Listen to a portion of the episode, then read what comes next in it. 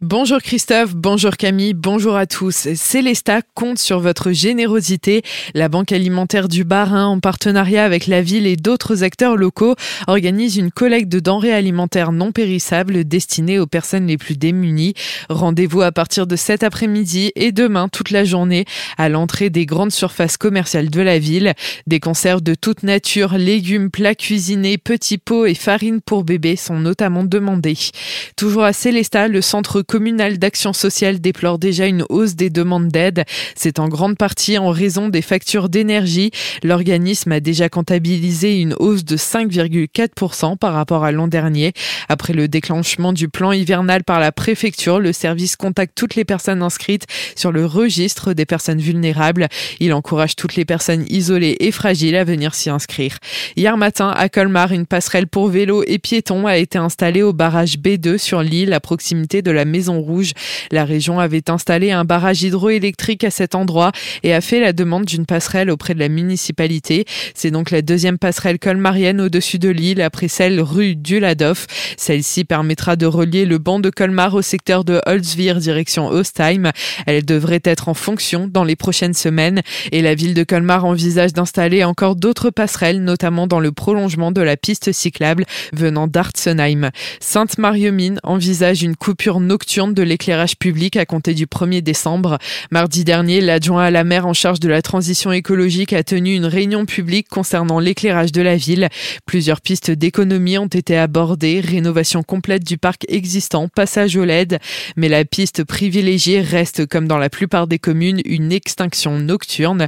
Celle-ci doit être validée le 30 novembre prochain en conseil municipal, avec une extinction entre 23h et 4h30 du dimanche au jeudi et de minuit à 4h30 les vendredis et samedis. La commune pourrait économiser jusqu'à 21 000 euros sur l'année.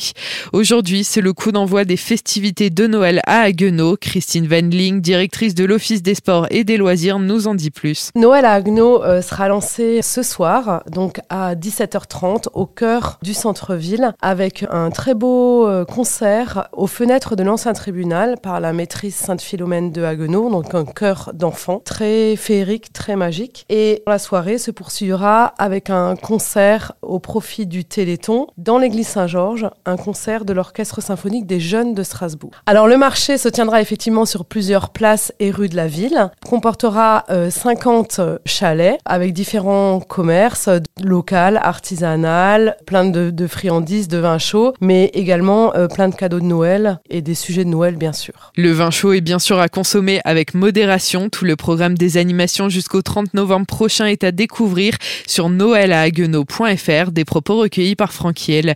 Et hier soir, c'était le marché de Noël de Colmar qui a été inauguré. Il se tiendra jusqu'au 29 décembre.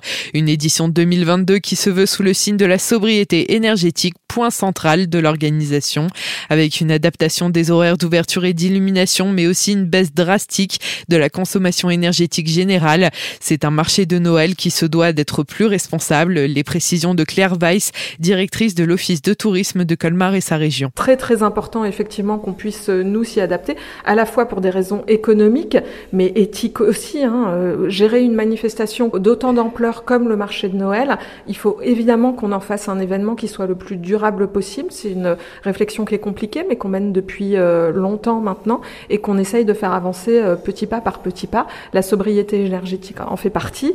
On a fait un gros effort aussi, nous, de réflexion autour de notamment des usages du papier. On a réduit de 65% le volume de papier imprimé, on s'adapte aux nouveaux usages. Euh, bref, on, on essaye de mener ce marché de Noël sur la voie de la durabilité. Autre nouveauté pour cette édition 2022, vous n'avez pas pu la louper. Une grande roue de 38 mètres de haut est installée rue du Chasseur à l'arrière de la montagne verte, dans laquelle il est également possible de se restaurer.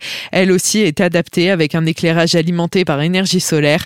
Toutes les informations sont à retrouver sur le site tourisme-colmar.fr. Les responsables de vandalisme à Ribeauvillé seront jugés cet après-midi au tribunal. Ce sont deux jeunes de 19 et 21 ans qui ont été interpellés lundi soir grâce à des habitants. Ils ont été pris flagrant délit de vandalisme sur 34 véhicules du centre-ville.